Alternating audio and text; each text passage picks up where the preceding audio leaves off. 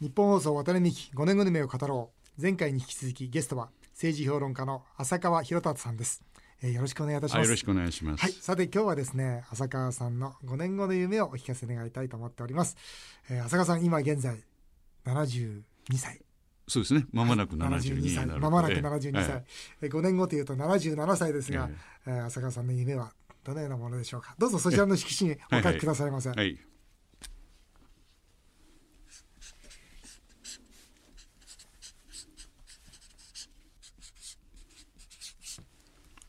ですね。はい一応生涯現役とい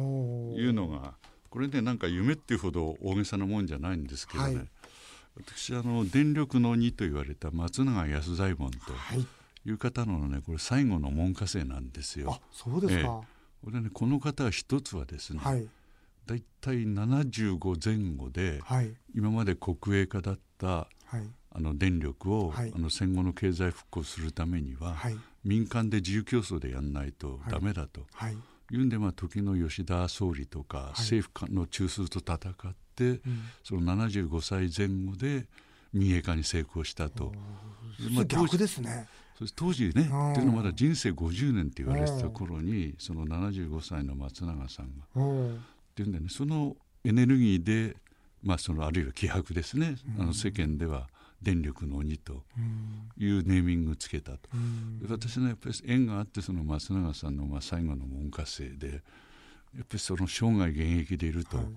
い。う気持ちでまず仕事する必要があるなと、うん。それで事実松永さんは、うん。まあ、95歳で亡くなるんですが、はい。95歳までやっぱり現役でさあの、ね、活動されてましたね。やっぱりそれにあやかりたいっていうことでねやっぱり生涯現役と。あそうですか。いいですね。今お仕事の場所ってのは国会の中ですか？そうですね。あのね去年まで一応新橋に事務所あったんですけど、はい。まあちょっとこれから経費の問題もあるのでですね、まああの今はもう自宅と携帯電話が連絡先で、それであの拠点はまあ国会とあとね国会のそばにあの国会記者会館と、はい。そこにまあ自分たちがいる場所があるんで、はい。まあ、そこを基軸にして、はいそれでまあ取材活動そうですね。あのそうですか。今度僕のあの議員会館にもぜひぜひよろしてください。取材にいらしてください、ええ何も喋ることないかもしれないけど。長谷川さんは40年以上永田町を取材されてきて総理大臣というとどなたぐらいのそうですね。やはりねあのちょうど田中角栄さんが総理ですね、はい。がちょうどで昭和47年に総理になって、はい。ですからねこの頃っていうのはまだ核副戦争っていうのが続いててはいですね、はい。まあ、あの非常にそういう意味でいくと、まあ、自民党の中っていうのは派閥中心でしたけどこう活力があったと、はい。やっぱりこれはね田中福田、はい。まあ、あのあるいはその頃あの三木武夫とか、はい。大平はい。正義ね場合によれば中曽根っていうね、はい。この人たちっていうのはみんなこれ総理を目指して派閥をはい。こう率いてたと、はい。だからねやっぱりその戦い方も迫力があって当時はまああの中選挙区時代ですからね、はい。選挙ごとに自分の手下を増やそうと、うん。そのエネルギー源っていうのはねやっぱり我々ものすごくこう圧倒されましたね。あ。そうですか。あの今の自民党を見ると、はい。派閥の領袖で次総理を目指すために派閥を維持している人は誰かっていうとねあんまりパッと、ね見当たらないんですよね。麻生さんぐらいですか。強いて言えばそうですよね。はい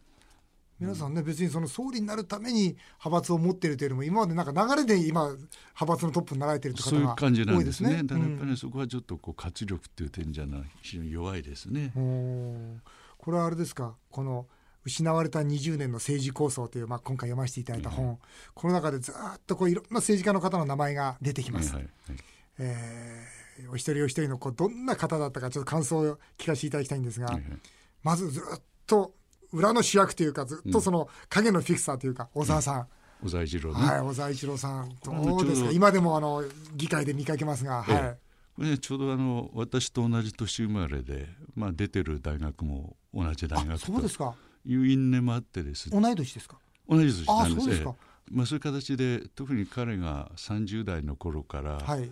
あの彼は47歳で初めて幹事長になるまではね、はい結構あの細かく付き合ってたんですけど、はい。これ小沢さんはねあの世間では剛腕幹事長とかそういうあれですけど、ね、実際付き合ってんとその反対ですね。そうですか。実際はねかなり小心者であの繊細な神経の持ち主だと。と同時にでねどっかこうコンプレックス人間みたいなものがあってね。やっぱりまあちょっと小沢さんにそういう例えしちゃ悪いんだけど、まあ、よくその弱い犬ほどよく吠えるという言葉ありますけどねややもすると彼はそういうとこで吠える中で剛腕政治家っていうイメージ作ったと。だから私これね彼とすれば、もうほぼ30年間くらいか。いわゆるそのね、はい、本当実際の小沢とその虚像の小沢のねギャップをねかなりこう背伸びして対応してきたと。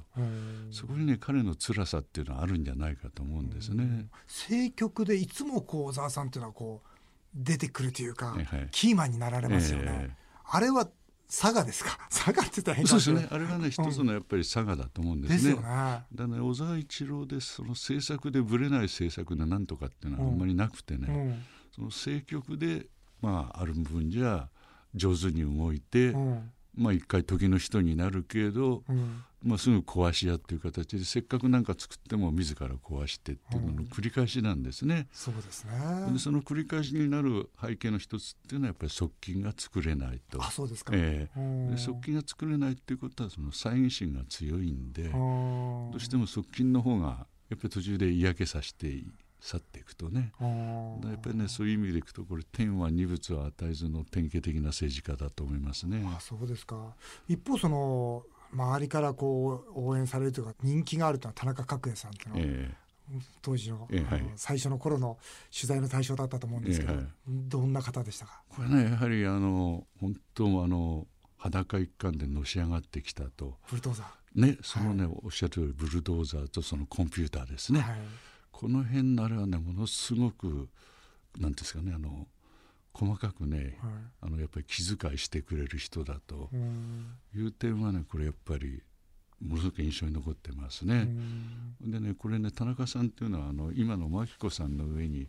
ちょうど私と同じ年の昭和17年生まれの正則っていう長男がいてですね。でその長男が5歳の時病気して亡くなっちゃうんですよ。ですからね賀来さんっていうのはどっかでその長男の正則さんと同じ年生まれ、うん、つまり昭和17年生まれの人間っていうのにね、うん、一種のこう謹慎感を覚えるんですね。でね私なんかもそういう形で賀来さんに可愛がってもらったし、同じ年生まれの小沢一郎なんていうのはなおさら政治家で可愛がられたと。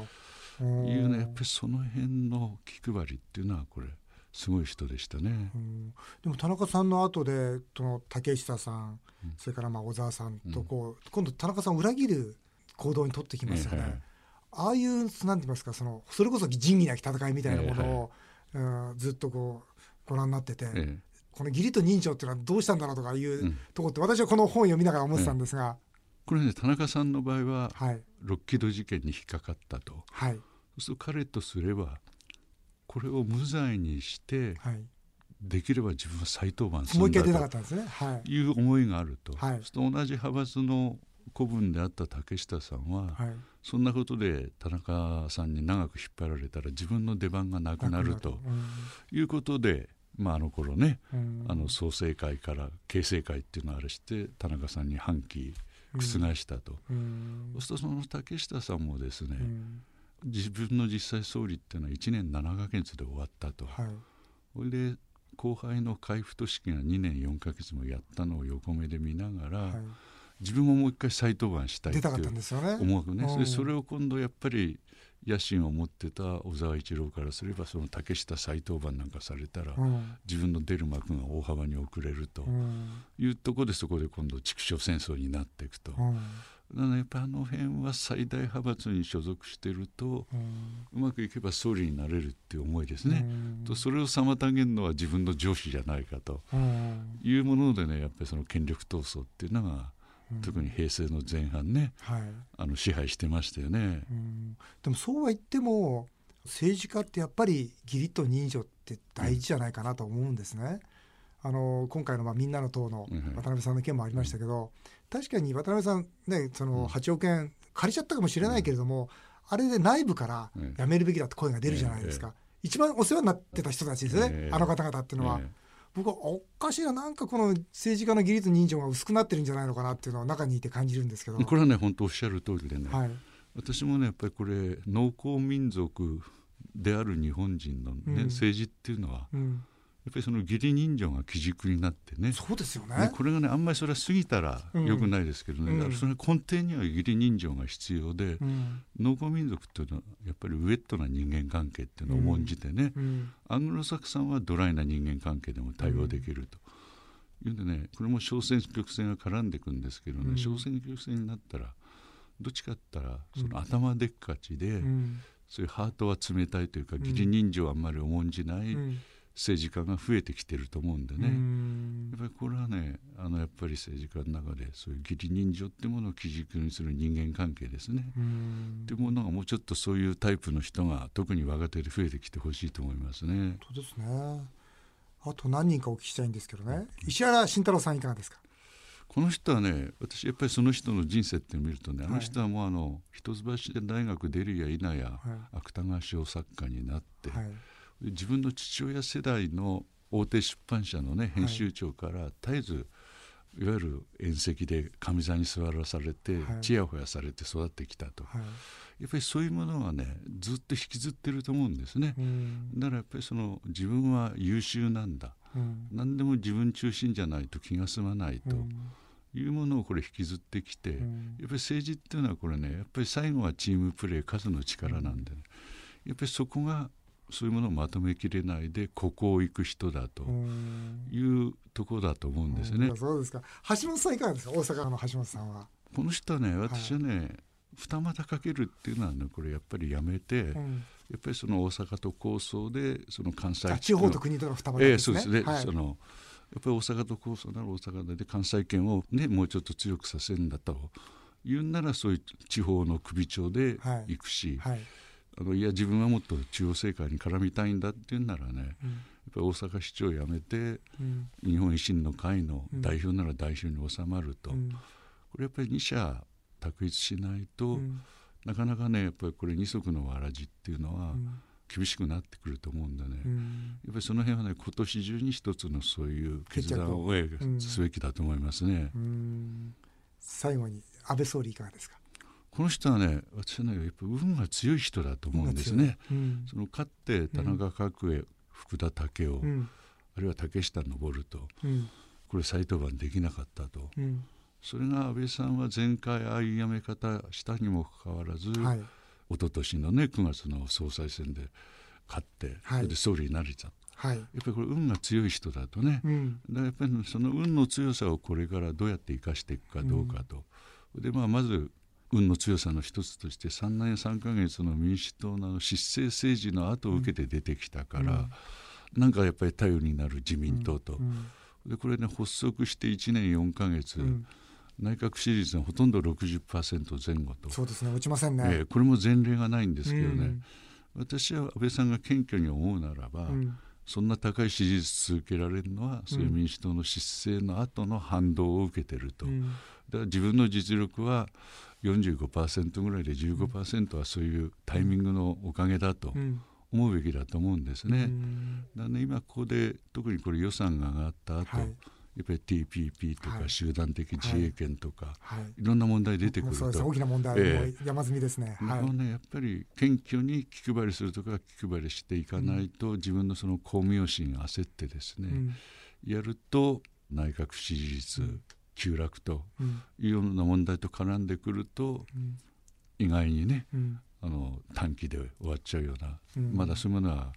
危険性っていうのは背後で背負ってると思うんですね。やっぱりあれですか？政治っていうのは一寸先闇ですか？あまあねこれは本当よく言われてるあれですけどね。ねうん、まあねただ今現時点でいくと自民党の中で、うん、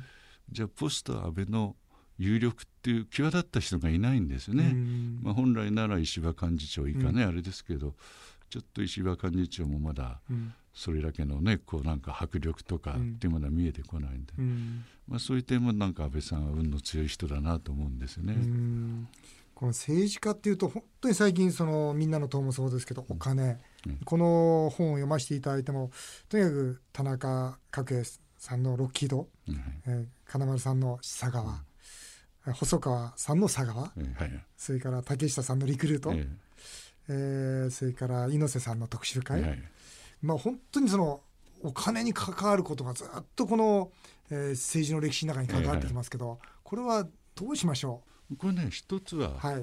っぱり金でルール違反した人ははい。これ政界追放するんだみたいな法律ですね、はい。やっ